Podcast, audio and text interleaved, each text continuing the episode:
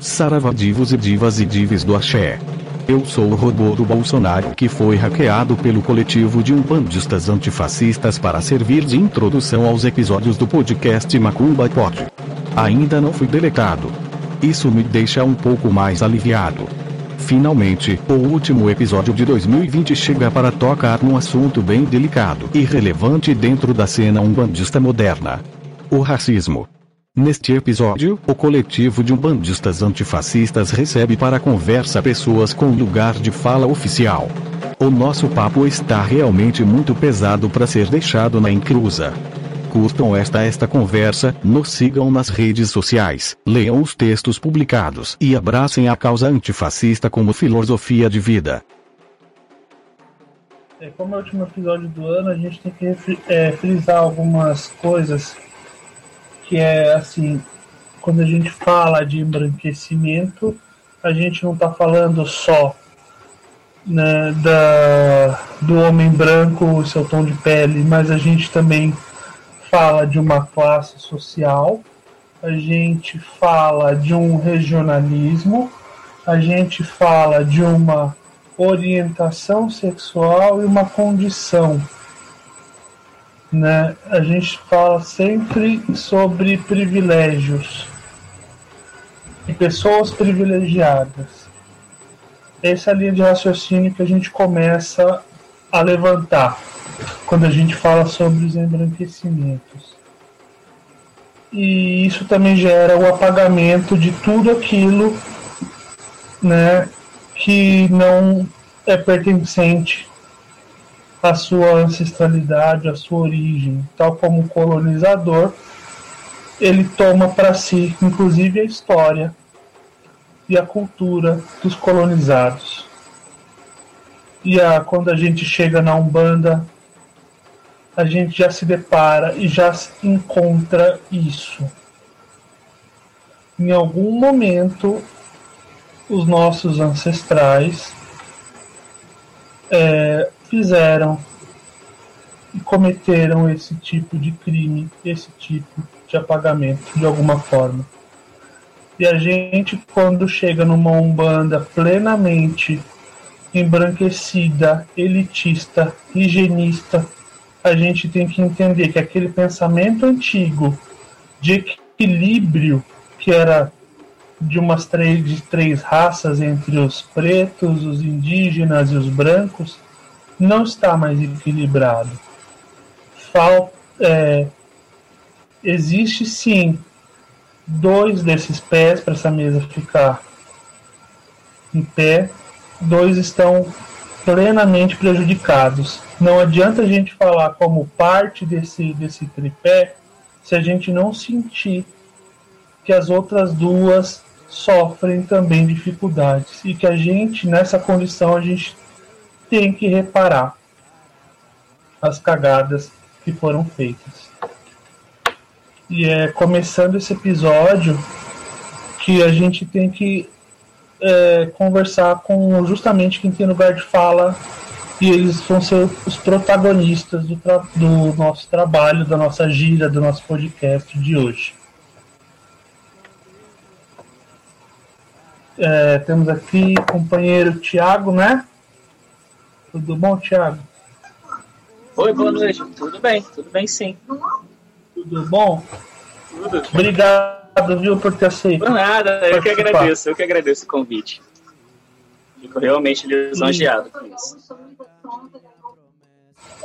É, essa, essa palestrinha que eu soltei no começo falando que a gente chega numa Umbanda plenamente branca. Por mais que a gente que temos uma, uma raiz africana, Hoje você, a gente entra no terreiro, principalmente aqui em São Paulo, no sul, chega, tá cheio de gente branca lá. E não só branca na, de cor de pele, mas também de uma classe social privilegiada. Você aí do Rio, como que você é, percebeu isso, ou quando você percebeu isso, e qual que é a tua impressão? É isso que a gente queria queria discutir isso, conversar sobre isso, porque eu acho muito interessante. Sim, perfeito. Certo? Fica à vontade, cara. É, primeiramente, primeiramente, bom dia, boa tarde, boa noite. Né? É, é, é, assim, a minha caminhada na Umbanda ela é uma caminhada de certa forma recente. Né? Eu tenho quatro anos e pouquinho de enquanto umbandista e até o ano passado, mais ou menos, mais ou menos, eu sempre tive dentro de uma bolha, né? É, dentro de uma bolha, eu não tinha essa visão dessas violências é, às pessoas pretas, às pessoas indígenas, né? Eu, eu não tinha essa noção. Quando eu comecei a pesquisar sobre quando eu comecei a me envolver, perdão, sobre as questões pretas, quando eu comecei a pesquisar, e isso fora do meio bandista, depois que eu comecei a visualizar e consumir material é, dentro da Umbanda, né? dentro do meio umbandista, como que funciona, como que funcionou esse sistema de... Cara, essa questão do embranquecimento na Umbanda e chegou muito forte para mim da metade do ano passado para esse ano, que foi quando eu comecei a direcionar os meus estudos para isso, né, a me envolver mais nas questões de concernentes às pessoas pretas, né? Eu tenho pouco tempo de caminhar, pouco tempo de caminhada umbandista, tenho quatro anos, né? E pelo menos na minha impressão, aqui no Rio, a gente não tem esse movimento tão, como a gente pode falar, gourmetizado da Umbanda que a gente vê muito em São Paulo.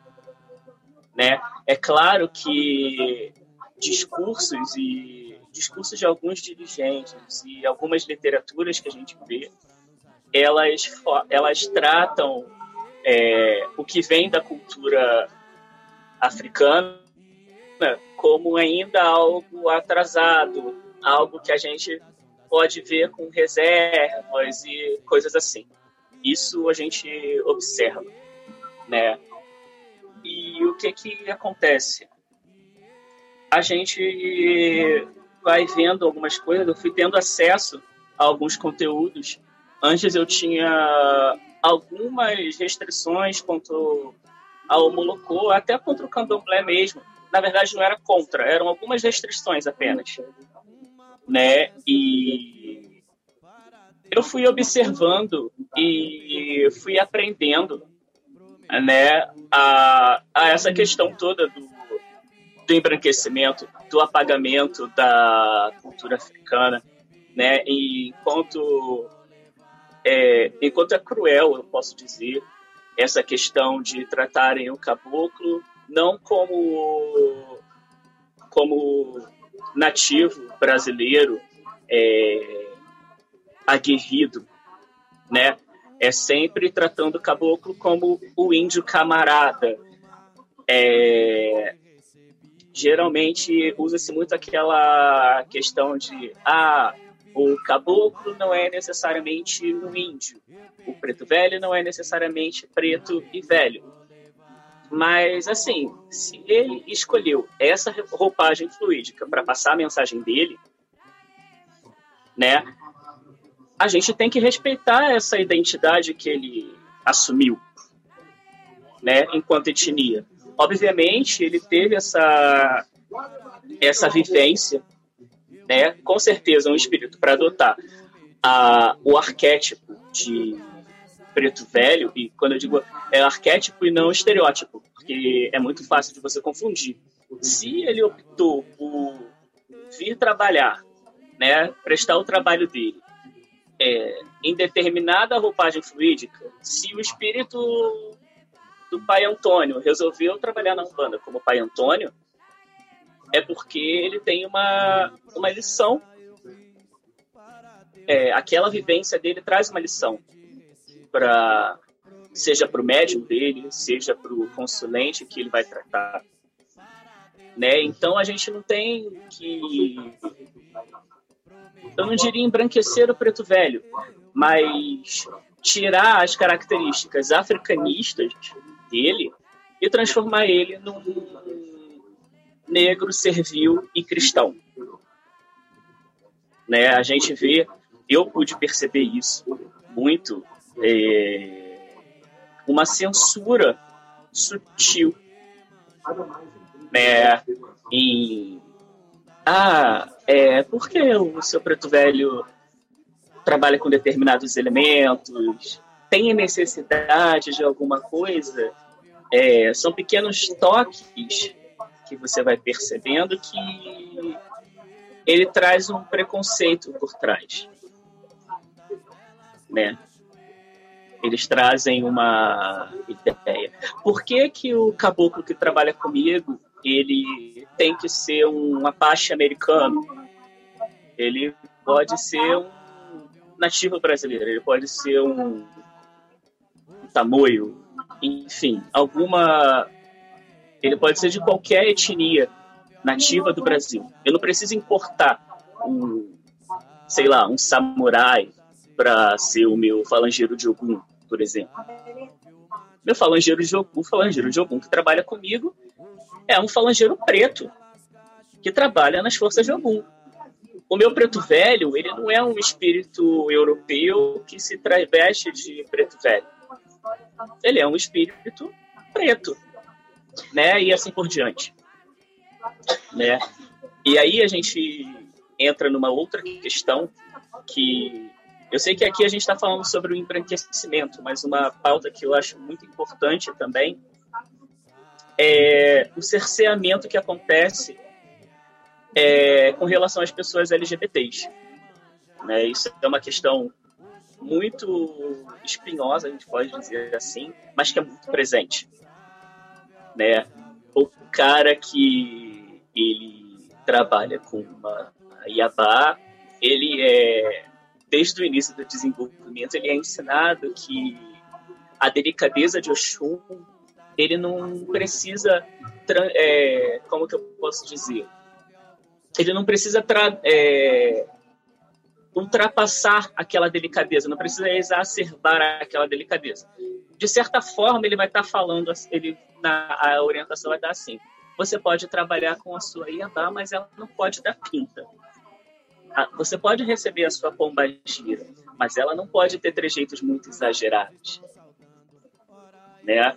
E aí vem outro, vem esse outro tipo de violência.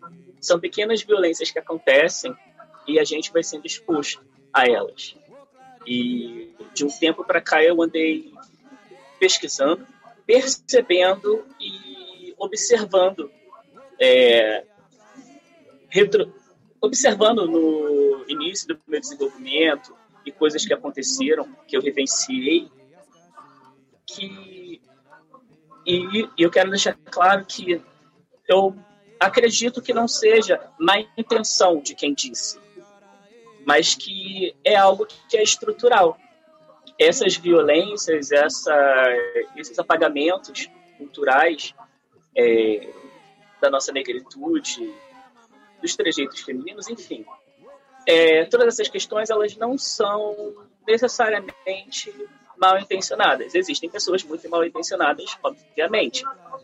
Mas, em contrapartida, é, a gente pega muito a questão que é algo estrutural. Tem muito pouco tempo que a pauta é, negra está sendo discutida amplamente. Se a gente pegar o tempo de, de libertação dos escravos para hoje, tem, tem muito pouco tempo. Se a gente pega o tempo, e aí a gente consegue fazer um, um raciocínio com o pensamento da época e quando Zélio é, foi iniciada, iniciada, entre aspas, a Umbanda por Zélio. Né? A gente entende aquele contexto.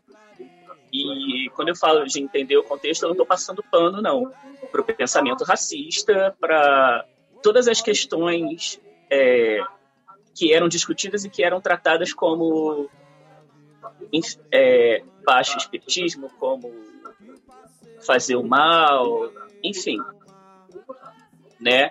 Esse racismo ele vem de 400 anos de escravidão, né? Ainda estava muito embutido. Hoje em dia, 2020, mesmo a gente falando incessantemente sobre todas as questões é, relacionadas à negritude, ainda assim a gente enfrenta muita resistência. A gente enfrenta a resistência da população em geral e a gente ainda enfrenta muita resistência da população preta também.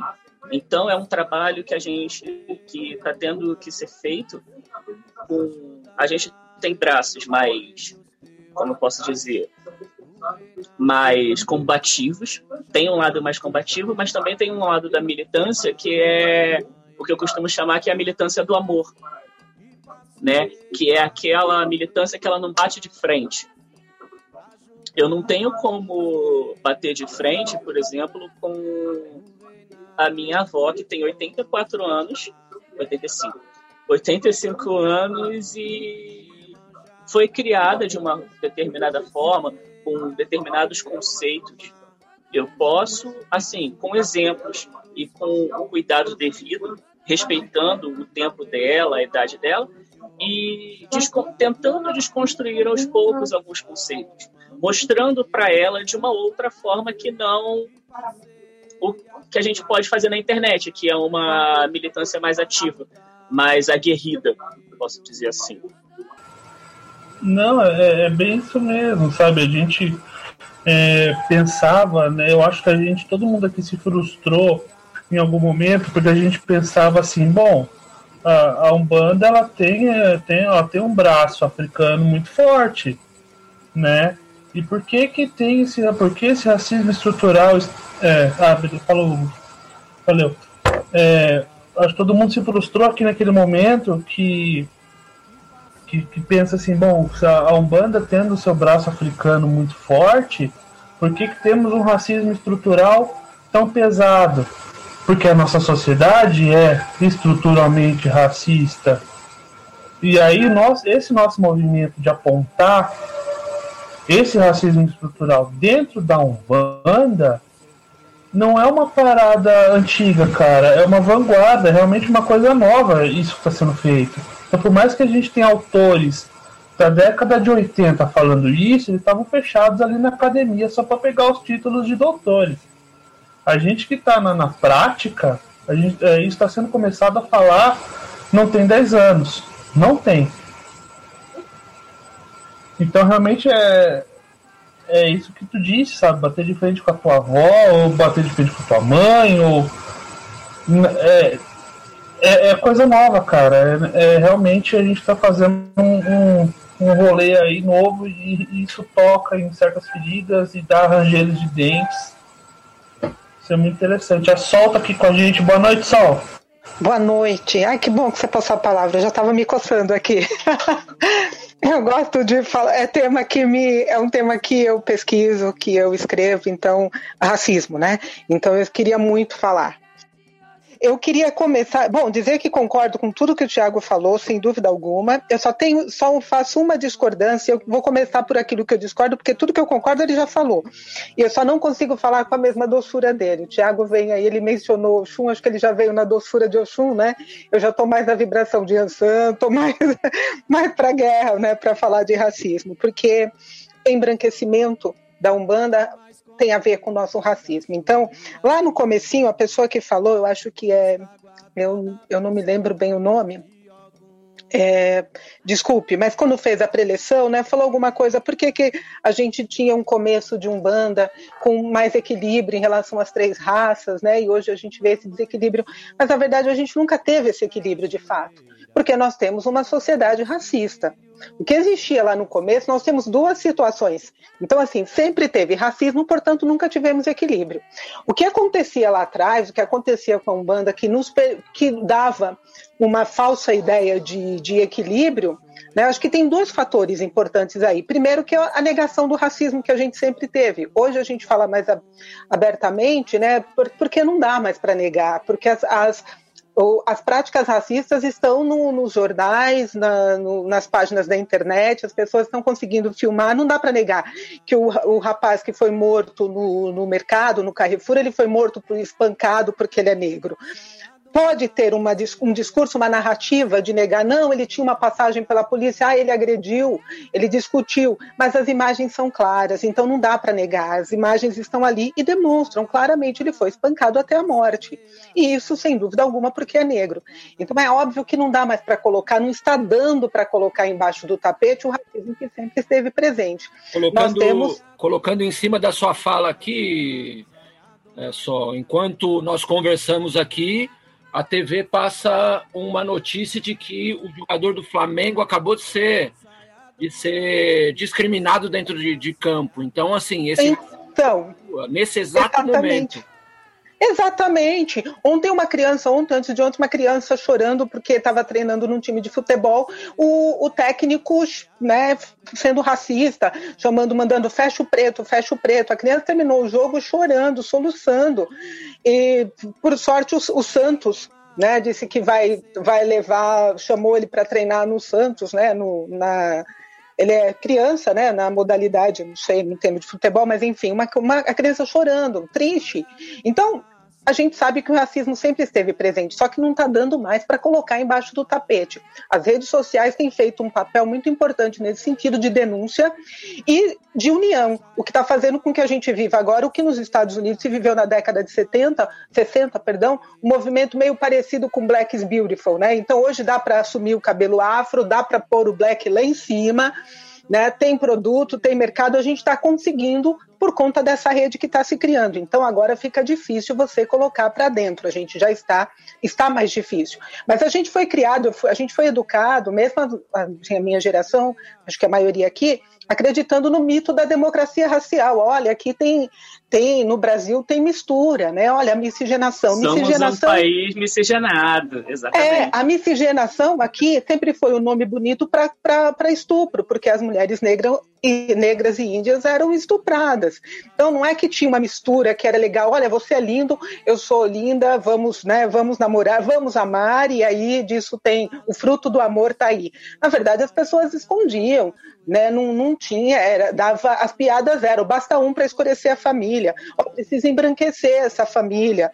Ah, não sei quem tem um pezinho na senzala. Ah, né? O pezinho tá na cozinha. Porque quando tinha, tinha vergonha disso. Eu sou mestiça, né? Eu tenho ascendência negra, índia, tenho meu, meu bisavô português, claro, mas assim, tem negro e tem índio. E uma vez conversando numa, né, no, no trabalho, a secretária contando uma história da minha, de uma das minhas bisavós, que era índia, a secretária olhou para mim assim, né? Nossa, você não tem vergonha de falar, né?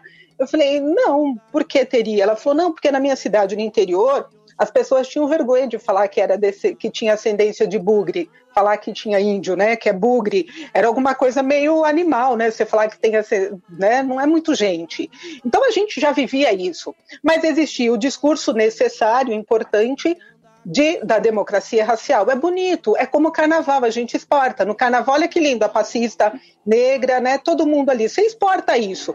Quando você vem, mas na verdade, fora carnaval, e mesmo no carnaval, né, porque o destaque é para as globais, as, é, as celebridades, mas enfim, fora em qualquer outro momento, o turista vem e vai encontrar negro fazendo o quê? Cuidando de carro, servindo, sendo gar, garçom, sendo. Né, não vai encontrar em outra condição. Então, isso para dizer, a Umbanda é racista? Sim, porque o Brasil é racista. Então a gente tem racismo na Umbanda desde sempre.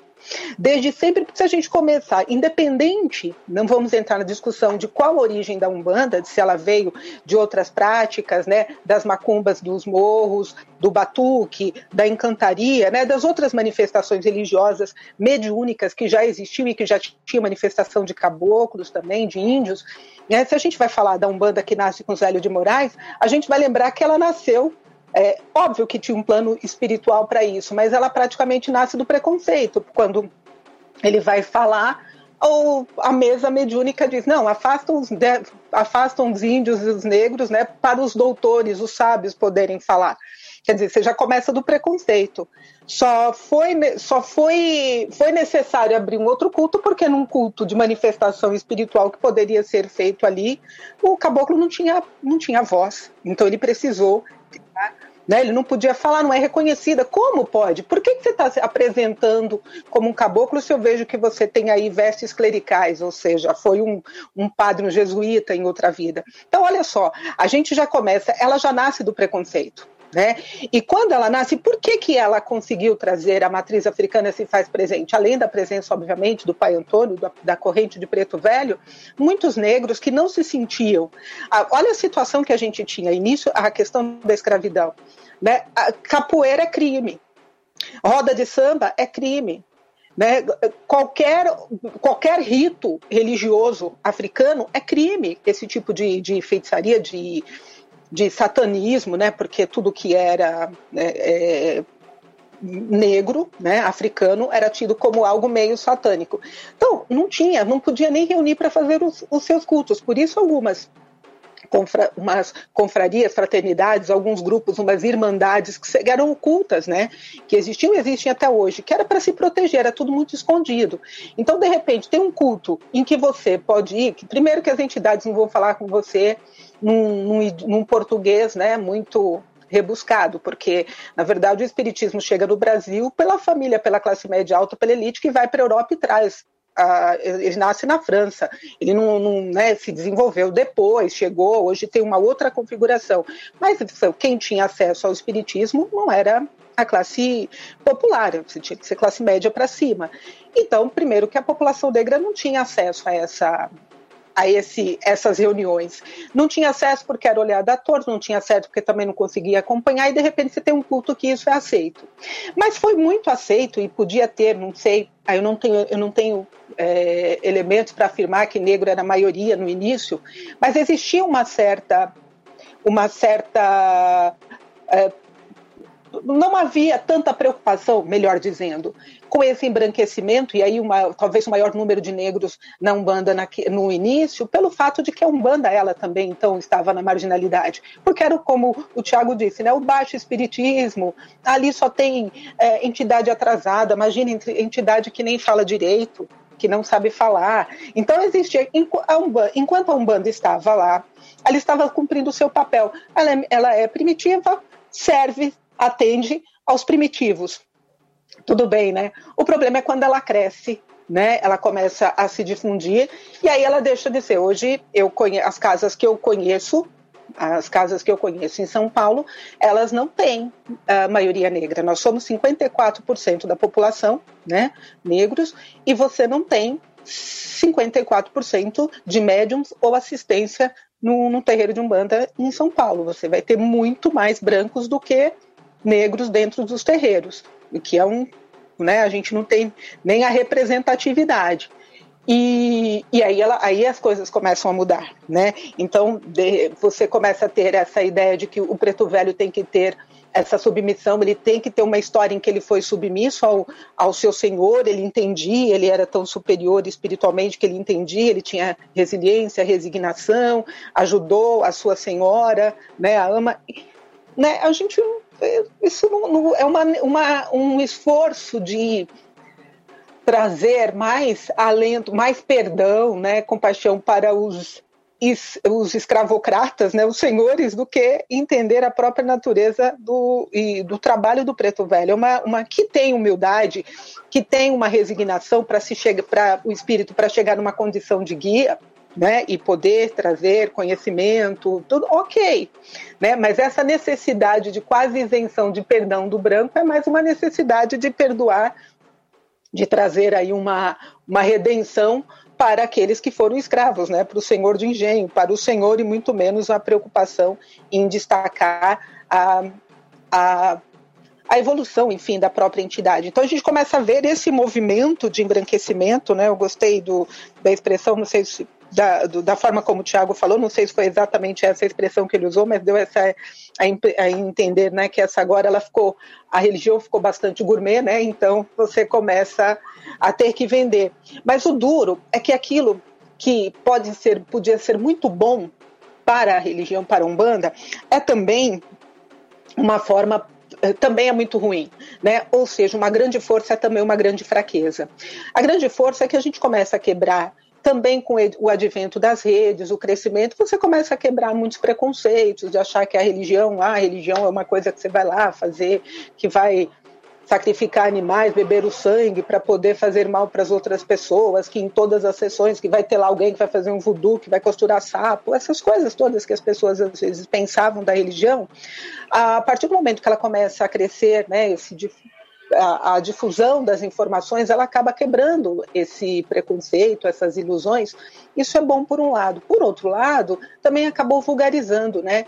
tornando muito né, os ritos, coisas que são internas, você expõe, expõe de uma maneira que nem sempre é legal. E como acontece com as religiões é, muitas religiões evangélicas, sobretudo as pentecostais, a gente começa a viver o mesmo fenômeno, né? Que é uma coisa de o capitalismo chega dentro da Umbanda. Então tudo é vendido, os cursos, a formação, e aí você começa a ter um outro, um outro problema aí que também é, implica na questão racial. Porque você precisa ter, você precisa comprar né, uma formação, você precisa pagar para ter uma determinada formação para você ser sacerdote e ser reconhecido. Quem é que pode? Quem é que tem mais acesso? Quem é que vai? A gente quem é economicamente mais privilegiado que vai conseguir isso. Então, de repente, não é mais a sua conexão com o guia, né, a, sua, a sua mediunidade tão desenvolvida a ponto de você ser um canal né, é, preciso, né, de trazer é, as bênçãos, os aconselhamentos, o conhecimento, né, as práticas né, que precisam ser feitas para poder trazer aquilo que as pessoas precisam dentro do terreiro. É a sua capacidade de comprar diploma, né, de, ter, de ter guias e tudo mais. E isso também é, a gente vai, vai se acentuando a diferença racial, que é uma diferença econômica, a gente sabe disso. Então, eu acho que nunca, só para também parar, porque senão eu vou falando mais três horas aqui, eu acho que a gente precisa entender dois aspectos aí. É, é, tem racismo, vai ter, enquanto estiver na sociedade, não é diferente. Entristece a gente porque a gente pensa na religião, a gente pensa em duas coisas. Primeiro, que religião deveria melhorar as pessoas. Então a gente vê que a gente está está melhorando pouco, né? Porque não está percebendo a ideia de igualdade, de comunhão, de fraternidade. Segundo, porque a Umbanda já nasce para romper com esse né, com, com, esse estigma do, do, do, negro inferior, do índio inferior. A gente fala mais do negro, não fala do índio, porque a gente conseguiu dizimar a população indígena, né? Mas veja, é, em que pese o fato do Zélio ser branco, de ascendência europeia, né, as duas grandes figuras da Umbanda, e a maior delas, né, até o próprio Caboclo Sete Encruzilhadas, mas as duas grandes entidades centrais da Umbanda, o Caboclo Sete Encruzilhada e o Pai Antônio, são negro, negro índio, ou seja, não branco. Então era uma religião que era para poder trazer, reverenciar né, essa sabedoria ancestral dos indígenas, essa sabedoria ancestral africana, e a gente não tem conseguido isso e está ficando pior, porque a gente está com essas coisas de são tantas as umbandas e cada um criando a sua própria, vendendo a sua própria e transformando a religião em produto e não em um saber, né, numa prática, e isso está ficando ainda mais evidenciado. Acho que não adianta. Acaba que a gente está se assemelhando, Sal, desculpa te cortar, acaba se claro. assemelhando muito ao movimento neopentecostal. Sim, sim, assim, sim. Pode parecer grave falar isso, mas a gente está pegando é, na minha visão, tá virando modinha ser um bandista. É, há uns 15, 20 anos atrás, a modinha era você ser Wicca. Né? Era você comprar os livros Wicca, é, fazer a auto-iniciação e ser o bruxão da parada, estudar a bruxaria.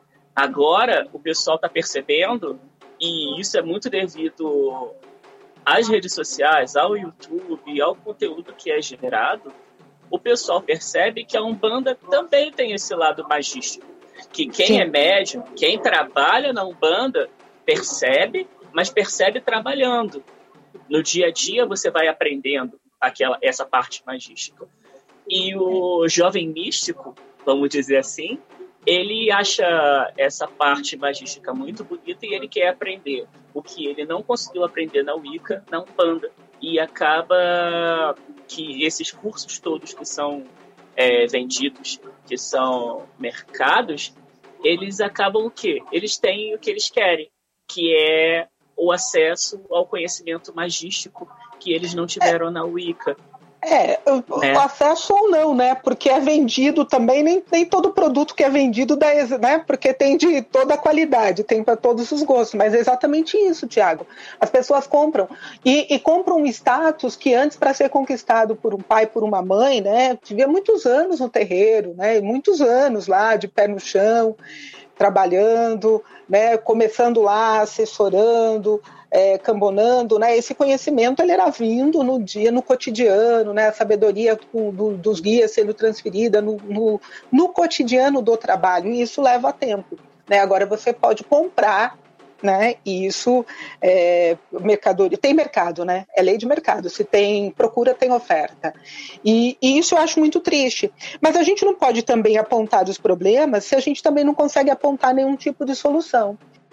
Só uma, um adendo para finalizar essa questão né, que a Sol estava falando sobre questão de, de, da exclusão das religiões, de espaços, de, de durante alguns anos de que a, as religiões de matriz africana tiveram que se esconder. Um exemplo disso é a casa que a gente mora hoje em dia. A, a avó da, da Chile, minha esposa, ela era mãe, mãe de santo terreiro, e a nossa casa, hoje em dia, que nós moramos, foi durante muitos anos um terreiro clandestino. Hoje em dia, onde eu acendo minhas velas era onde ela fazia as coisinhas é, dela. É na época da ditadura, né? Então não podia. Então a gira comia aqui dentro do apartamento mesmo, as pessoas vinham de fora, e a gente tem uma área externa, e aí na área externa que rolava tu e a pólvora, tudo, né? Para não queimar o chão, eles faziam lá fora. E era bem complicado, assim. Hoje em dia as pessoas acham que é um, é um, passado muito distante, mas não é, assim. É, o bicho pegava mesmo, as pessoas eram presas mesmo, eram mortas mesmo. E era tenso, era bem é, é, era considerado crime, gente. Crime é contravenção penal. As pessoas realmente eram presas, os negros eram, imagina, você é liberto, entre aspas, não tem para onde ir, não tem emprego, não é sequer alfabetizado, porque se fosse alfabetizado poderia ter mudado a vida de muita gente.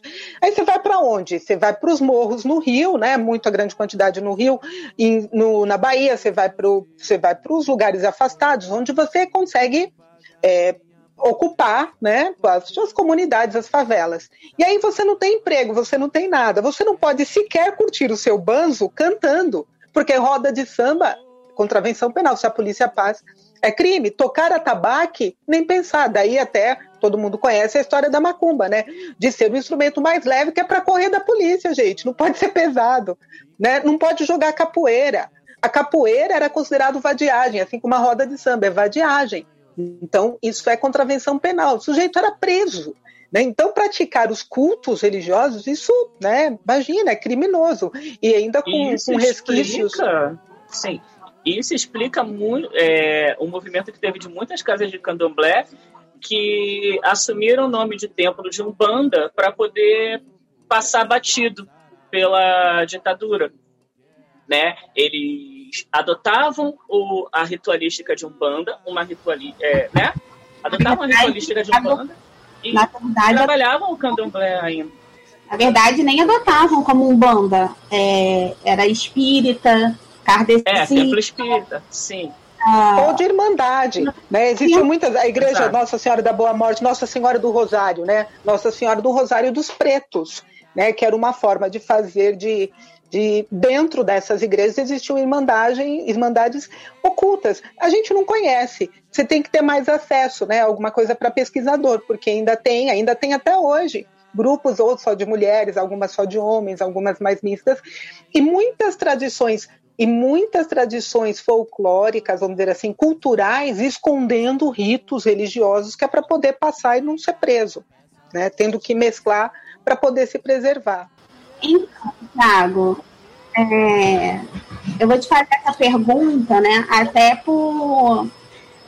Que, obviamente que ninguém sabe, né? Eu sou médium fundadora da casa que o Thiago é, participa, é médium, né? É, quando o Thiago entrou, a casa já estava aberta há um tempo. Eu e uns amigos abrimos a casa. E até mesmo por uma questão Porque assim, lá na casa, pelo menos eu nunca percebi uh, nenhum tipo de tratamento é, racista, homofóbico, nada do tipo. Você, em algum momento na casa, eu não faço mais parte da casa, tá, gente? É, em algum momento na casa, você sentiu esse tipo de diretamente? É, respondendo a pergunta né, que a Shirley tinha feito para mim, é, o que acontece, nunca houve um episódio de, de racismo é, pessoal, nem, nem comigo, enquanto médium, e nem com consulente ou outros médios da casa. É, o que acontecia às vezes, é, e obviamente, pelo próprio histórico, é, ah, como que eu posso dizer? Tem pouco tempo, tem muito tempo que esse assunto racial é tratado, mas tem muito, tem, tem muito pouco tempo que ele é amplamente divulgado, creio eu. Se eu estiver enganado, me corrija. É, então, quem tem um pouco mais de idade, né, tem uma certa dificuldade em aceitar. É, eu já vi casos de ah, médium da corrente não querer trabalhar em gira de Exu, por exemplo. Né? Isso eu vi acontecer. Que é a coisa do é... racismo espiritual.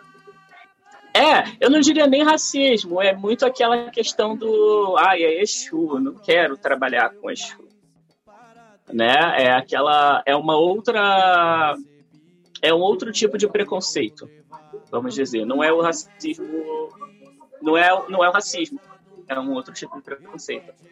É, o que aconteceu, que foi bem pontual, e que na época eu não percebi, porque afinal estava no início do desenvolvimento. É, são aqueles pequenos comentários que a gente ouve. Por exemplo, é, o homem que está dando pomba gira, que está trabalhando com pomba gira, ele não tem necessidade de ter movimentos delicados e, enfim, né? É, acontecem aqueles comentários homofóbicos que são que são incutidos na pessoa, né? Que são são aqueles comentários machistas que a gente tem assim sem pensar, que a gente tem que ficar às vezes se policiando para não reproduzir. Então, o que acontece, o que aconteceu na, no meu caso foi isso, né? Eu não tive nenhum é, caso de racismo, de homofobia ou que seja. Na minha caminhada dentro do terreiro até hoje, eu ainda faço parte do terreiro. Nunca tive nenhum, é, nenhum caso disso. O que houve foram alguns comentários que reproduzem esse machismo que também é estrutural, essa homofobia que é incutida, que é intrínseca na pessoa, né, nas pessoas. Nós temos ainda, mesmo que estejamos de, em evolução, em constante desconstrução, desconstruindo conceitos, etc., a gente tem ainda muitas ideias fixadas. E eu, é, eu tenho consciência de que eu tenho é, falas e pensamentos, às vezes, racistas, homofóbicos, misóginos, e, enfim. Né? O que eu faço enquanto tentando me desconstruir é raciocinar e pensar antes de reproduzir essas falas. Né, é o processo. Então, é, tudo que aconteceu está é, tá dentro do processo de cada um, de desconstrução. As pessoas vão se desconstruindo. Né? O próprio contato com os guias trabalham muito essa desconstrução. Né? A gente, o tempo todo, a gente vai desconstruindo aquela questão do, do que, que é o arquétipo e o que, que é o estereótipo né? Eu falei isso outra hora e aí acho que cabe. Por exemplo, a gente tem o arquétipo da criança, o que, que a criança traz, e a gente tem o estereótipo, que é a criança arteira que se suja de bolo inteira e suja consulente. Isso é um estereótipo. O arquétipo da criança é o que? É a inocência, a infantilidade, a docilidade, enfim. Né? O preto velho, a mesma coisa. A gente trabalha. Eu já cheguei a ver o Despautério e aí eu fiquei chocado mesmo ver uma casa de umbanda onde as pessoas na gira de Preto Velho pintavam a cara de preto. Assim, eu fiquei. Eu, eu fiquei é, estarrecido. É, o, dirigente, o dirigente trabalhando. E aqui eu não estou botando em xeque a seriedade da casa, nada disso. Não tô falando, mas assim, me saltou aos olhos o quanto as pessoas elas estereotipam é, as entidades a ponto de pegar e pintar a cara de preto para estar tá incorporada com preto velho. Né? É, é bizarro essa situação. Né? A gente tem aquele. A gente tem várias, várias questões, e aí, por exemplo, você vê a questão do. E aí eu vou entrar numa, numa outra situação que a gente vê, às vezes, o, a pessoa vai trabalhar com caboclo e ela tá com cocar de 3 metros de altura. Que não é nem prático, nem vai. Mais atrapalha a mobilidade dela do que facilita o trabalho, do que facilita o trabalho do guia. É, não desmerecendo quem utiliza cocar, eu tenho todo respeito. É, não é desmerecendo a mediunidade, a seriedade da casa. Mas é aquela questão de entender o que, que é o arquétipo e o que é o estereótipo. Né? A gente pensa no caboclo, caboclo é, faz aquela associação. Então pensa, caboclo índio, índio cocar. Aí vai e mexe aquele cocar gigantesco. Né? E às vezes o, o guia nem precisa disso. Né? Ele só quer lá a ervinha dele, a arruda, o charutinho, para fazer o trabalho dele. E às vezes a gente se paramenta, a gente vê muito isso no trabalho de Exu e Pombogira né? Aqui, é, onde a indumentária, onde a roupa luxuosa e pomposa conta mais do que o axé que a entidade está ali para levar. Né? É aquela questão do de exagerar no estereótipo e não pensar tanto no arquétipo. Da pombogira, o arquétipo da mulher segura de si, segura da, né, da sua feminilidade com o arquétipo da, da mulher sensual, devassa, enfim. É, as pessoas confundem muito isso. Né? E isso passa pelo racismo, pelo machismo, pela homofobia, que são coisas que são muito intrínsecas. Como a Sol falou mais cedo, é, agora não tem muito como a gente não falar disso. A gente está falando, a gente precisa falar. Porque no Brasil foi convencionado que o Brasil é um país livre de preconceitos. O Brasil é um país onde as raças são misturadas, onde não existe preconceito. Você pode ser, você pode ter a sua orientação sexual, a sua opção, né? Que as pessoas falam. Você pode ter a sua opção sexual. Você e quando falam de opção sexual, incluem você ser uma pessoa trans, que não é uma opção e não é uma opção sexual. Então assim, ele é um país que respeita que, ó, o cara que é católico, ele vai na missa, mas ele também vai lá no Pai de Santo e vai na igreja evangélica, ele congrega. E, assim, foi se vendida essa imagem do, de um Brasil é, receptivo, mas que na prática não é. Então agora a gente precisa realmente falar dessas pautas. A gente precisa falar dessas coisas. É. Não, tá certinho, tá certinho. Foi perfeito na sua colocação. Só dando um pouquinho da minha experiência é, pessoal. Eu sou casado há 16 anos, tá? Sou hétero. E eu recebo, eu tenho uma, minha mestra, minha rainha, a pombogira que me carrega é a dona Sete Saias, tá? Ela não é de vir toda hora, ela não vem sempre, tá? Mas é uma pessoa que tá, sempre me protege e quando ela incorpora, ela me toma total, tá? Ela me toma total e aí até é, já tive relatos e, e testemunho de outras pessoas que antigamente se falava, ah, o homem que vai incorporar pombogira, ele acaba se tornando é, é, homossexual e tudo mais. Isso nunca aconteceu comigo. E até minha pombogira, ela sempre deixou o recado muito claro. Eu venho no, no menino porque eu preciso vir porque eu trabalho junto com meu marido. mas eu respeito a opção dele.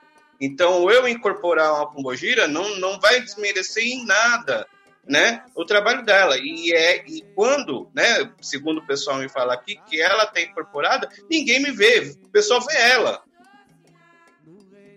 Sim, é, eu vou te dizer assim, honestamente, diretamente, né, uma, uma, um ato de preconceito, de racismo direcionado para mim, não. Mas eu vejo racismo constantemente dentro dos terreiros e de todos que eu conheço. E eu vou dizer por quê. Primeiro, porque a gente já entendeu que o racismo é estrutural. Ponto. Depois que a gente já entendeu também que esse embranquecimento está acontecendo. Então você tem, seja na assistência mesmo, no corpo mediúnico e tudo mais. Eu já vi, aconteceu, não, não tem muito tempo, e eu fiquei sabendo depois, mas na casa aconteceu de uma pessoa numa gira de preto velho, ela está na fila e quando ela foi chamada para sentar no banquinho, ela falou com aquela, com aquela ali, com aquela mulher, aquela média eu não vou. Aquela média é uma, uma negra, uma mulher negra, aliás, linda, né? Mas assim, com, até com um porte físico de uma matrona negra, né? Assim, só não era velha, mas assim, até muito bonito fica numa gira de preto velho você vê uma preta não tão velha, né, mas madura ali, eu acho que até daria uma, uma ideia de mais força, não sei. Mas ela se recusou. E a pessoa que estava entregando as, as senhas, né, chamando, falou, deixou que ela depois passasse com outra médium. Eu não teria. Eu fiquei sabendo disso depois e eu fiquei muito brava, porque eu falei, se ela vem numa gira de preto velho, ela não deveria passar com ninguém, se ela não quer passar com uma médium negra. Porque todo preto velho, né, todo preto, toda preta, preto ou preta, enfim, né, como é que você quer a energia dele você quer a benção, um passe, eu acho isso um absurdo. Então, diretamente para minha pessoa, direcionada na minha presença, de uma forma que eu pudesse perceber, não. Mas eu, a gente percebe esses olhares o tempo todo. E a gente percebe uma outra coisa em rede social: o médium trabalhador fazendo comentário homofóbico, fazendo comentário racista, fazendo piadinha racista, votando em racista. Então, é, eu acho que está dentro dos terreiros. E também na, no embranquecimento até mesmo das imagens. Então você tem que ter sempre uma Iemanjá branca, ou em, algumas, em alguns eventos que se faz aí uma referência aos orixás, embranquecendo, né? Sei lá, seja em peça, apresentação, seja como for, colocando os orixás brancos, de cabelo liso, né? Quando você imaginar uma Yansan branca de cabelo liso, como é que você imagina? É, no sincretismo, Nossa Senhora dos Navegantes e Iemanjá, aquela figura, né, do, do vestido azul, coisa branca de cabelo liso, longo, meio que já tomou conta, ok, mas essa necessidade de embranquecimento, né, isso é racismo. Né? Isso é racismo e é cotidiano. E além de tudo, como o Tiago já disse, né? essas, essas falas, né? Vou-me embora que amanhã é dia de branco, como se negro não trabalhasse, amanhã é dia de trabalhar. Né? Nossa, a coisa tá preta. Quer dizer, a coisa tá preta porque é, é ruim, né? Ah, tem que fazer um trabalho porque fizeram magia negra. Fizeram magia negativa, porque tudo que é relacionado ao negro é algo ruim. Então, eh, se a gente for pensar assim, alguém ter dito, olha, você é negra, não faço com você, olha, você é negra, ou um dirigente, um colega, isso não faria. E também a gente acaba tendo, né, a gente diz muito, né, da gente na postura, né? Então, obviamente, eu acho que a pessoa sabe que, com quem pode fazer até uma brincadeira ridícula, né, racista, que vai ficar quieto e quem não vai. Então, também tem um pouco disso. Mas é, eu vejo cotidianamente, e não diretamente, mas esse racismo que é o, o nosso racismo, que não é esse racismo é, tão ostensivo como é o norte-americano dizer aqui você não entra, né, eu não te aceito, mas é mais ou menos assim, aquela pergunta, querida, você não está no elevador errado? Né? Ou seja, não é assim, não vai ter na placa, negro não entra nesse elevador, mas é meio assim, eu não seria de serviço, você não está aqui porque é empregada doméstica. Então tem todas essas práticas. Se isso está na sociedade, de uma certa forma, talvez um grau menor dentro dos terreiros. Eu digo talvez em grau menor só no sentido de que todo mundo ou a maioria das pessoas, dentro dos seus templos, dentro das suas igrejas, procura, é, utiliza de um verniz né, social. Então tem um verniz maior, passa, é, passa mais uma demão de verniz. Né? Então a gente tenta mostrar o que a gente é melhor, uma caridade que a gente às vezes não tem dentro de casa com a família, você tenta mostrar que tem no terreiro no centro, na igreja, né? Quem te conhece todo dia sabe, né? Sabe como você é, mas às vezes ali só mostra um lado. Então, mas eu sou, eu sou meio do contra, né? Eu volto a dizer, eu acho que eu não tenho aí a, a doçura do Tiago, né? Eu sou mais intransigente que o Renato, né? Mas eu acho que tem sim. Acho que é mais, inclusive, na Umbanda do que no Candomblé. Porque o Candomblé, ele nasce como uma necessidade de reconstrução, e eu não sou do Candomblé, eu não tenho autorização, não tenho lugar de fala, que é a expressão do momento, mas do pouco que eu conheço, né? Mas ele nasce muito com essa necessidade de recriação do, da África ancestral, né? De uma recriação quase que de um quilombo. Dentro do Candomblé, a gente tem essa organização e que é coletiva, porque como religião é construção cultural, traz muito da cultura africana para dentro do candomblé, e que é uma cultura matriarcal, né, na maioria das vezes. Então você tem ali menos uma, uma, uma presença feminina muito maior, né? A mãe tem um respeito, ela, a mãe da casa ela tem o mesmo respeito do pai da outra casa, não tem menos porque ela é mãe ali, ela é autoridade e acabou. O espaço da EQED, é, EQED perdão, é, é preservado, é dela, ela conquistou e acabou, assim como do Organ é dele e acabou. Então tem algumas coisas né, dentro de uma hierarquia, de uma organização cultural, que, que a gente não tem no, nas outras manifestações religiosas, nas mais ocidentais, né, e mesmo na, mesmo na Umbanda, que sofre com essa, essa mistura toda. Então, tal, e nesse sentido de quilombo, de reconstrução da África ancestral, de uma comunidade, né, esse, esse sentimento de comunidade que é muito africano, né, menos brasileira, mais africano, talvez a gente não tenha essas manifestações dentro do candomblé, mas na Umbanda tem.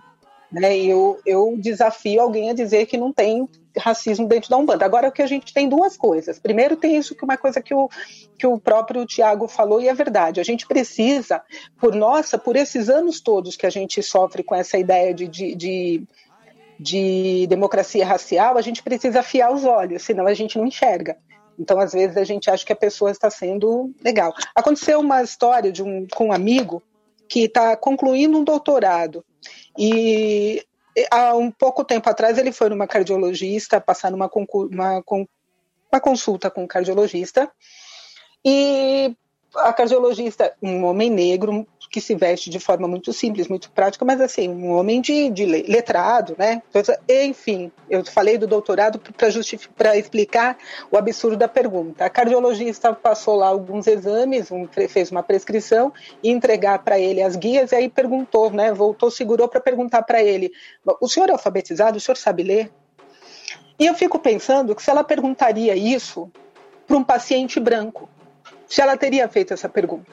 Alguém pode dizer assim: não, foi só um cuidado dela, talvez ela achou que ele estava, que ele estava vestido de forma muito simples, estava era um cuidado da cardiologista em saber se ele ia conseguir ler. Eu não sei, eu nunca, nenhum médico nunca me perguntou se eu sabia ler. Né? Eu não sei se vocês, algum médico, antes de pedir passar uma guia de exame, perguntou para vocês se sabia ler. A gente não está dizendo que foi lá numa cidade de interior, muito atrasada, né, de Tiririca da Serra. Isso aconteceu em São Paulo, né? Então, é, são práticas assim, né? De, o racismo está nas sutilezas, né? Ele está nessas camadas e sutis. E essas sutilezas acontecem dentro do terreiro, sim. Naquela história de que eu gosto mais desse médium do que no outro, nessa história de, de de sempre né, embranquecer as entidades, ou né, seja orixá, seja entidade, né, os santos, isso está no, no cotidiano. Eu só, para eu parar de falar, o pessoal, e não ficar também abusando da paciência de vocês, eu queria só dizer uma coisinha, que é o que eu ia dizer lá para encerrar. Eu acho só que, porque eu, eu havia dito que a gente não pode apontar problema sem apontar para alguma, alguma solução, alguma saída, senão também a gente fica meio deprimido, né? O que eu acho é que a gente precisa entender o seguinte, que a gente afastou como duas coisas muito distintas religião e, e política. E a gente tem que manter afastada a religião da política partidária. Essa política partidária comezinha, ela é muito nociva e realmente ela separa. Mas quando a gente entende que política é arte de viver coletivamente, né, tem uma ideia aí bem antiga lá da, da, da, essa, da Grécia Antiga, lá com com o próprio Aristóteles, né? Se a gente achar que a política é essa arte de viver coletivamente e a religião a gente pratica e vive coletivamente, é uma prática política também. Então, eu acho que a gente precisa também politizar os nossos é, o, o, na fé, né? É, trazendo os valores da convivência social, da convivência coletiva. Não é os, não, não estou falando de levantar bandeira partidária. Eu acho que a gente tem, né, não, não há necessariamente isso, mas eu acho que precisa ter um trabalho de, de entender o que é respeito, igualdade e a contradição disso tudo. Quando eu digo que eu respeito, que eu sou pela igualdade, todo mundo é igual, e as minhas práticas são para manutenção de privilégio, para produção de desigualdade. Né? Quando eu não consigo fazer, estabelecer né, um, uma relação entre a, a, a vida cotidiana, né, do, do que eu faço na minha vida profissional, na família, com, com os meus valores espirituais. E que tudo isso é permeado pela política. Então, acho que a gente tem um, um desafio aí, de, que é de politizar, e eu falo politizar né, no, né, com letra maiúscula aí, deixando claro que não estou dizendo para levantar bandeira partidária dentro dos templos, não é isso não, mas é que a gente precisa ter essa chamada e, e ter isso como pauta e cobrar dos praticantes. Espera aí, você está defendendo igualdade? Você está dentro da Umbanda e está defendendo ideias que são de tirar terra indígena, de quem já foi dono da terra?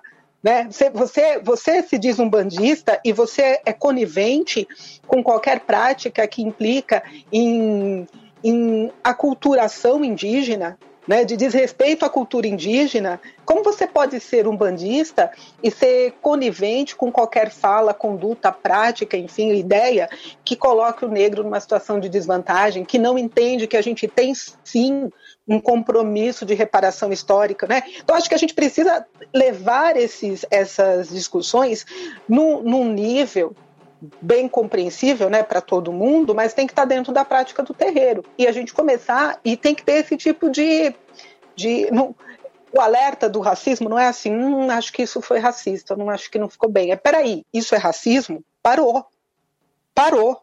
Vamos entender o que é isso e por que que isso é totalmente conflito né, conflitivo, é, contraditório à nossa prática religiosa. Ou a gente conserta isso, ou a gente não está fazendo o uso certo da religião. Então, acho que é esse trabalho de conscientização e de, de, de mudança de consciência mesmo. E que aí falar, ah, mas aí ficar politizando, está confundindo. Não, não é. Porque se a gente pensa, mesmo no, vou falar nós no mundo ocidental, a maior religião ocidental, que é o cristianismo, Cristo era extremamente político um ser político totalmente contrário a toda a prática que fosse de desigualdade, de injustiça, né? E nem por isso ele e a mensagem dele nunca foi de, de guerra, de sempre foi de, de paz, né? Mas um, de amor, né? Ele, mas um ser político. E acho que a gente tem que trazer essa ideia política para dentro de todas as religiões, senão a gente não vai conseguir construir de verdade uma prática religiosa que seja inclusiva. E assim eu encerro e dou tranquilidade para vocês, pelo menos por hoje. Obrigada Ô, Sol, por Só complementando o que você está tá dizendo nesse assunto aí, eu creio que todo esse problema ele ocorre, tá? pelo pouco que eu, eu, eu estudo um pouco a parte histórica, antropológica e sociológica, e dentro da parte da religião, ele acaba se perdendo por conta é, que é, a maioria dos bandistas perdeu essa história lá do início. Então, é, eles, eles não estão hoje interessados em saber o que aconteceu lá atrás. Como a Umbanda se iniciou no país. A Umbanda se iniciou com os indígenas e com os pretos, né? E com Sim. os brancos lá do Nordeste, o, o, o povão. O povão. O do povão para o povão, né? Também isso. para o povão, porque é uma prática. E se a gente não entende isso, a gente não pode nem elitizar, e o que não significa que a gente não a gente tem que incluir, todo mundo deve ser bem-vindo, mas numa condição de igualdade e respeito, e não, no, não continuar mantendo ou trazendo privilégios, né, que eram os privilégios sociais para dentro do terreiro. Aí não dá, né? A gente está aí o caminho é inverso, né, é, de construção. Que, eu acho que a gente tem que usar como a Sol disse, todos são bem-vindos. A gente não pode usar aquela aquela famosa frase de discriminação que a gente ouvia lá atrás e que algum artista, eu não vou lembrar o nome agora, é, deixou bem claro que era todos são bem-vindos com exceções, né? Não pode haver exceções no, no todos são bem-vindos. Todos têm que ser bem-vindos, independente de quem seja e de onde vem, sabe? A exceção é de quem não respeita, a de quem não entende, exatamente. de quem. Né? A exceção, a exceção tem que ser só daqueles que vêm para a religião, para fazendo um link com outro episódio que a gente do, do podcast, aqueles que praticam os micro, microfascismos do dia a dia, sabe? Essas são as pessoas que não são bem-vindas junto a nós, mas aquelas que estão só para somar, tem que ser todos bem-vindos. Aqueles que fazem, jamais. Aqueles que praticam o microfascismo, jamais. É, quando a Sol fala dessa política partidária, né, tem, tem um, um, extremo que a gente chega que é reparar justamente nos umbandistas bolsonaristas, que essa galera era, era simplesmente o. Eu acho que é o, o fim de curso, sabe? É, é, o leite derramando na caneca fervendo, no fogão. Só que para essa galera aparecer e fazer essa bagunça, muita energia foi colocada durante muito tempo para que se permitisse que isso acontecesse. Então, na hora que vê o, o umbandista bolsonarista que fala que a Umbanda não é de minorias, é para todos, é, é, esse cara que está falando isso, ele está sendo cozido já há um tempão. Aquilo ali foi só, é só o finalzinho do chorume que, que aparece. E é muito engraçado você falar que é para é todos, não é para minorias, porque na real a maioria sempre tem tudo. Então, quando a gente fala de, de olhar para as minorias, e nesse caso, minorias políticas, não são minorias é, quantitativas, né? Porque se a gente olha os nossos representantes, eles são, eles fazem parte de um grupo muito seleto de gente da sociedade, né? No final das contas, todos nós acabamos em, em algum ponto não, não sendo parecidos com eles. Então, quando fala assim, as minorias e, e, as maiorias já tem tudo, né? Então é, é isso que que incomoda quando fala assim que é para acolher todos, mas também não, não, mas não só as minorias. Na real, a gente tem que dar uma atenção para quem precisa da, receber atenção. Quem está já com privilégio tem que estar tá na condição de levantar o outro e não na condição de querer mais, porque já tem tudo. E aí a gente volta para os camaradas responderem a, as perguntas da, da fé. Ah, tá. É...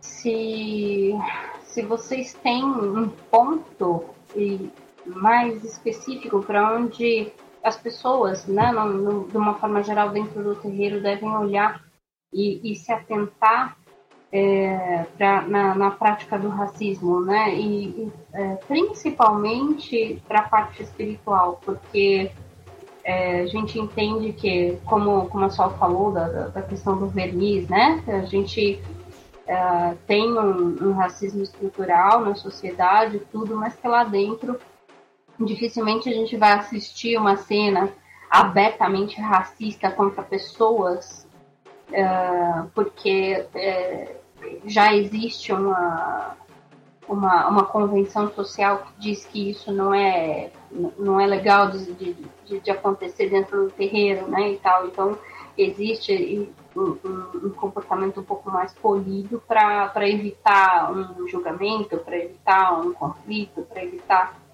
um, uma, uma problemática maior. Mas eu, e a gente já vem conversando sobre isso e já até comentei de alguns casos pontuais, mas é, eu queria, queria saber de vocês se vocês já observaram é, algum acontecimento racista em, em, detalhes mesmo, né? É, pra, da, da, do médium para com entidades e para onde a gente deveria olhar com mais atenção para perceber esses, esses momentos, esses episódios e evitar que eles aconteçam.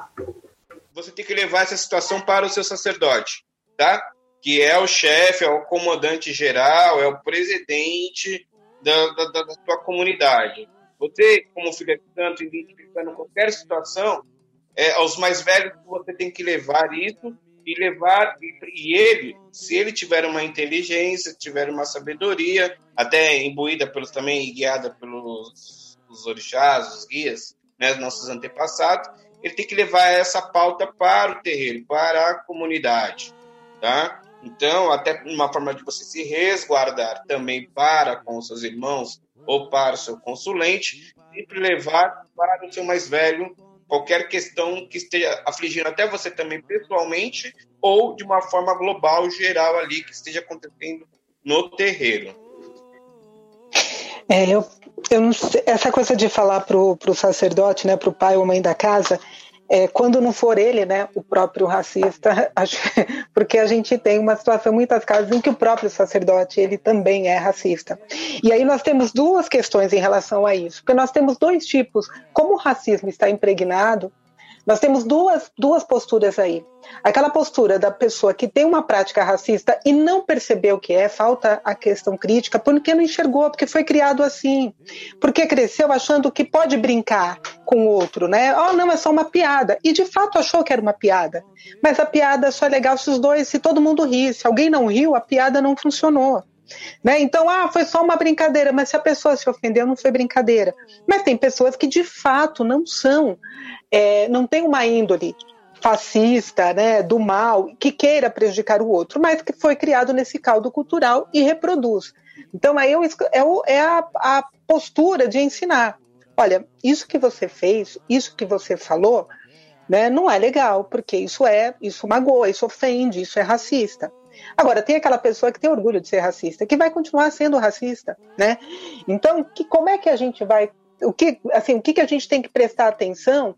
É, foi a pergunta da. Eu vou falar ruiva porque é que eu li, eu não sei seu nome, desculpa, né? Então, da, da ruiva, né? O que, que a gente tem que prestar atenção? Olha, ruiva, eu acho que é a gente começar a prestar atenção realmente, como você disse, nos detalhes, mas é na fala nem sempre isso vai ficar evidente no trabalho dentro de uma gira. Às vezes é no, no café antes de ir ali, no, antes de começar, depois que terminou o trabalho, às vezes, e rede social. Rede social tem revelado muita gente, né? A gente tem visto muito por aí. Então, por que, que eu digo isso? Porque às vezes você chega no trabalho, se você é sério, você chega no trabalho, e aí pensando nas pessoas que estão comprometidas, elas às vezes chegam já em cima da hora, estão né, vindo do trabalho, tem que se arrumar, né, se preparar, vai fazer oração e acabou ali, entrou o trabalho, nem sempre é tão evidente. Mas aí você vê como é que trata o consulente, né? Se tem, às vezes você vê que o tratamento, o tempo de consulta para um branco é diferente para o negro, né? Aí você vê o não querer, porque a entidade do branco é mais forte, é melhor do que a entidade do negro. Então, às vezes, são esse tipo de coisas, assim, de como avalia o atendimento, com quem quer passar, da, da parte da assistência, né? Da parte mesmo de quem está trabalhando, que de repente julga o médium pela aparência mesmo, ah, negro, então não é tão bom. Então são e esses comentáriozinhos, né? E aí a gente vê comentários do tipo: ah, ela é bonita, mas eu gostava mais do cabelo dela com escova, é, com progressiva. Ah, mas eu gosto mais, né, do outro. E, e as piadinhas, né, nessas piadas, essas. Então, se a gente, você, se, com essa sua preocupação, você começar a prestar atenção, se você começar a observar, você vai ver muitos comportamentos, muitas falas e as pessoas repetindo muitas expressões racistas. E que às vezes você fala, poxa, mas às vezes eu tenho, conheço, tenho um amigo negro que reproduz. Sim, assim como mulher reproduz machismo, porque a gente está dentro de uma sociedade machista, a gente acaba né, dizendo para a filha, você não, você tem que aprender tal coisa, olha, você não vai, ninguém vai querer namorar você, ah, você não, ou brincar com a filha que fez um bolo, olha, já aprendeu, está pronta para casar. Né? E claro que a mãe não quer ser machista, mas ela está se reproduzindo, porque ela viveu naquele caldo. Então, isso a gente percebe, eu acho que é nesses, realmente nesses detalhes. E acho que aí a gente tem um papel de tentar dizer para a pessoa: olha, isso é uma postura racista, e a postura racista não é condizente com a nossa religião, com o que a gente prega aqui. Né? Agora eu falo do pai exatamente porque o pai ou a mãe da casa, o sacerdote, ele também veio nesse caldo. E aí a gente pode ter duas coisas, né? Um pai que está disposto a aprender e falar, nossa, não tinha visto dessa forma, é verdade. Você, de repente, às vezes a postura dele, e aí ensinar e caminhar junto, ou o pai que vai dizer, é isso mesmo, desde que eu sou, sempre foi assim, isso é mimimi, é frescura, e aí tá te mostrando a hora de procurar um outro caminho, né? Numa outra casa, porque se ele vai por esse caminho, ah, agora é tudo mimimi, a gente não pode mais brincar, né? E aí, eu não sei, eu desculpa, eu tenho que procurar aqui, eu estou no celular, então a tela não está completa, mas o rapaz que falava um pouco antes, ele disse, né, sobre essa questão do partidária. Só para concluir, é, da gente não levar o partido. É que a gente está numa sociedade democrática e a gente entende que a democracia é super falha e ela dá permissão para a gente reproduzir privilégios e ficar elegendo. A democracia liberal tem feito isso. A gente não está conseguindo mudar o mundo, está tá essa isso que a gente está vendo. Mas a gente ainda não encontrou um caminho melhor, né? E dentro de uma sociedade democrática, a gente entende também que a religião, né, que o terreiro tem que ser democrático e que a gente constrói na prática, no coletivo, a gente ensina, transforma as pessoas. Então não dá para berrar o partido, embora a, a tentação seja enorme. Mas eu acho que aí são essas. Você não precisa levar a bandeira do partido, mas eu acho que sim, com uma postura fascista, como eu disse, essa coisa bolsonarista, de eu acho que é totalmente.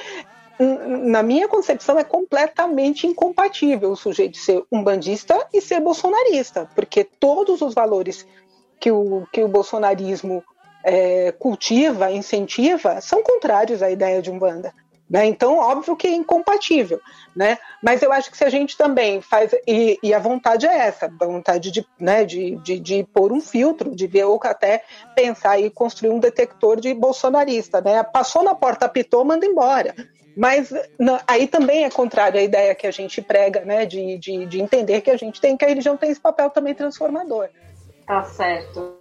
Então, aqui, só para a gente começar a finalizar, é, eu, eu queria ilustrar a, a, minha, a minha questão, é, contando de repente um dos casos que, que, que foi um caso que aconteceu há muitos anos e que só hoje eu consigo entender o, a profundidade dele, né?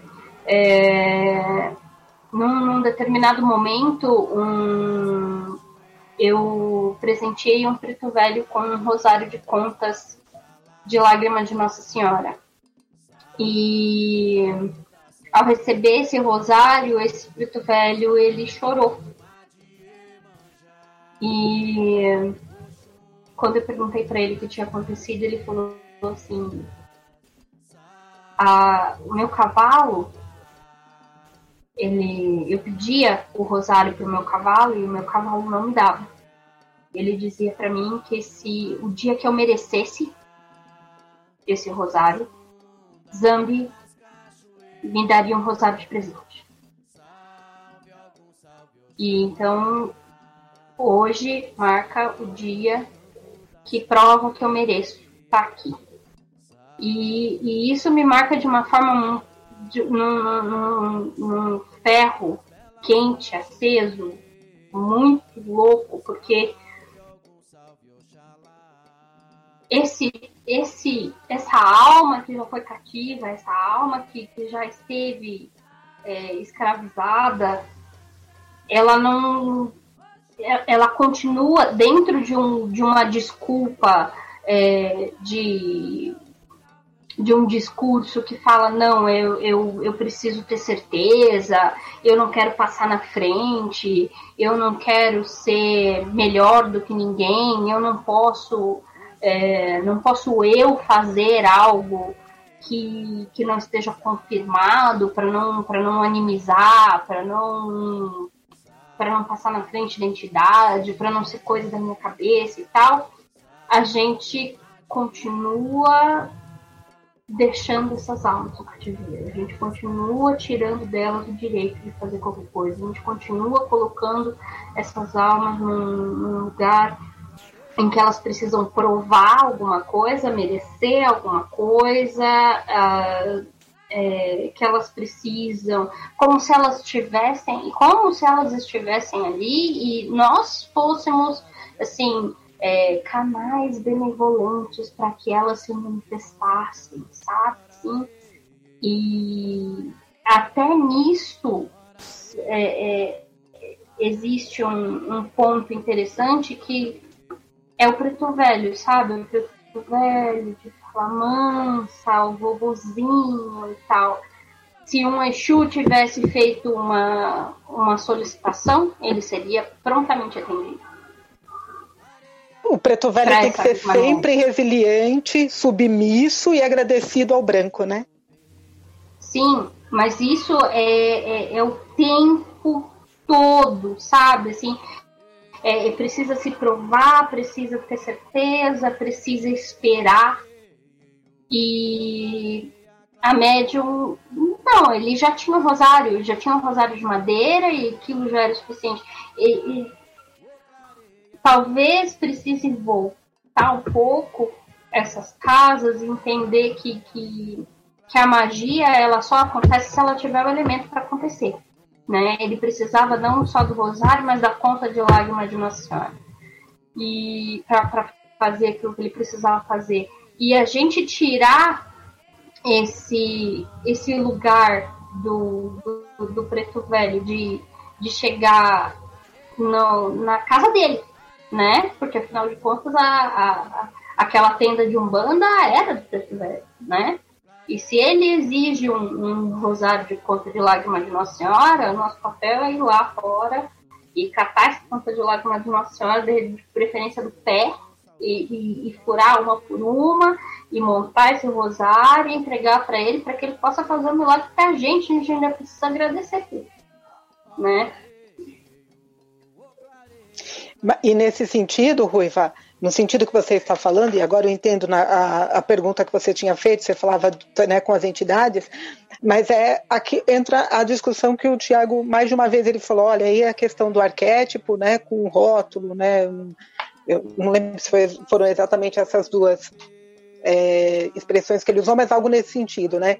Mas a gente tem o arquétipo do preto velho mesmo como o, a, aquele ancião, a sabedoria, né, ancestral, aquele sábio ponderado. Então, de fato, ele tem normalmente o preto velho tem uma fala muito serena, né, de, de alguém que viveu muito tempo e muita coisa, né? Então não se precipita, né? Consegue ter o pé no chão. Então, sempre os aconselhamentos de, de, um preto velho são sempre assim muito serenos. E a gente sabe que os velhos quimbandeiros né, da África eles trouxeram muito conhecimento de magia. Né? Então são eles os são verdadeiros magos, né, do bem aí, porque conhecem muito da prática de manipulação energética, porque na África era assim. Então não se devia questionar o uso dele, você tem toda a razão, por, exatamente por essa origem. Né? Mas é engraçado que aí, nessa questão do estereótipo, né, que foi a expressão que o Tiago usou, né? Então o preto, mas o preto velho tem que ser assim, aquela paciência que tudo aceita, né? A submissão que fica quieto, pode estar sofrendo uma injustiça, é como se tivesse novamente que suportar chibatada, né? Porque é um preto velho, é um preto. Quando, na verdade, para estar na condição de um guia, volto a dizer, obviamente, resiliência, compaixão tem que ter desenvolvido todos. Não é porque vem um baiano mais arretado que significa que ele não tenha nenhum tipo de, que ele não desenvolveu né, essas virtudes para estar na condição de guia, de guiar alguém, né, de orientar, de instruir.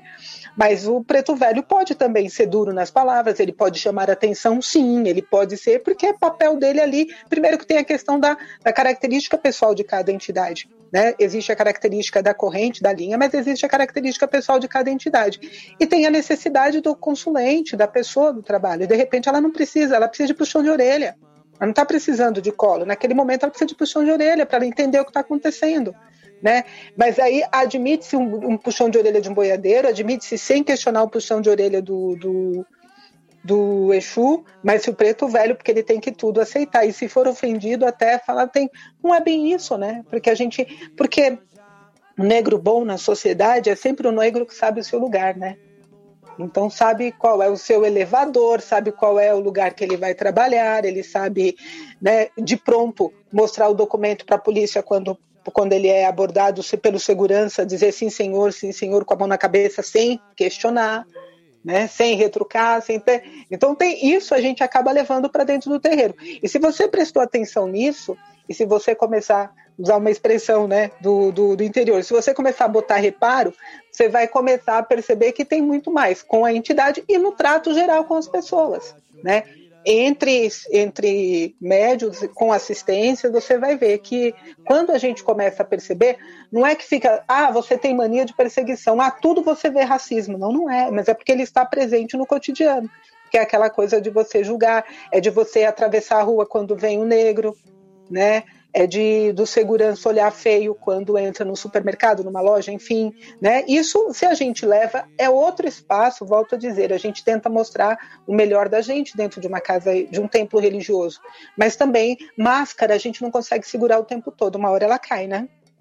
Eu fiz algumas anotações aqui, eu tinha feito um, um, alguns apontamentos, mas dentre todos eles, depois desse movimento maravilhoso que a gente fez hoje, é, um, um dos apontamentos me chamou muito a atenção e basicamente é sobre o que foi falado aqui o racismo como parte da, do mito fundante do país. O país foi estruturado, fundado em cima do racismo. O racismo ele vem desde do, do, do seu primeiro minuto na fundação do país e ele perpetuou até hoje. E isso é, a gente pode incluir também o racismo como parte do mito fundante da Umbanda. Eu penso dessa forma. Né?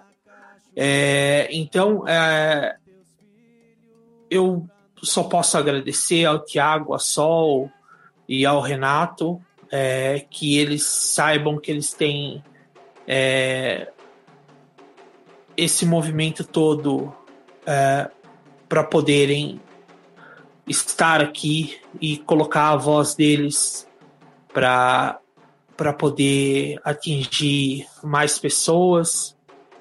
É, é isso.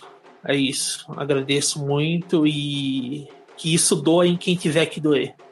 Pois é, esse assunto não pode ser esgotado assim, e não pode ser esgotado de forma alguma. Iremos retomar este tema no futuro. Até lá, lembre-se sempre de se perguntar se o preto velho ou preta velha que lhe carrega sabe que você é racista. Que o 2021 seja melhor. Axé, nos sigam nas redes sociais, leiam os textos publicados e abracem a causa antifascista como filosofia de vida.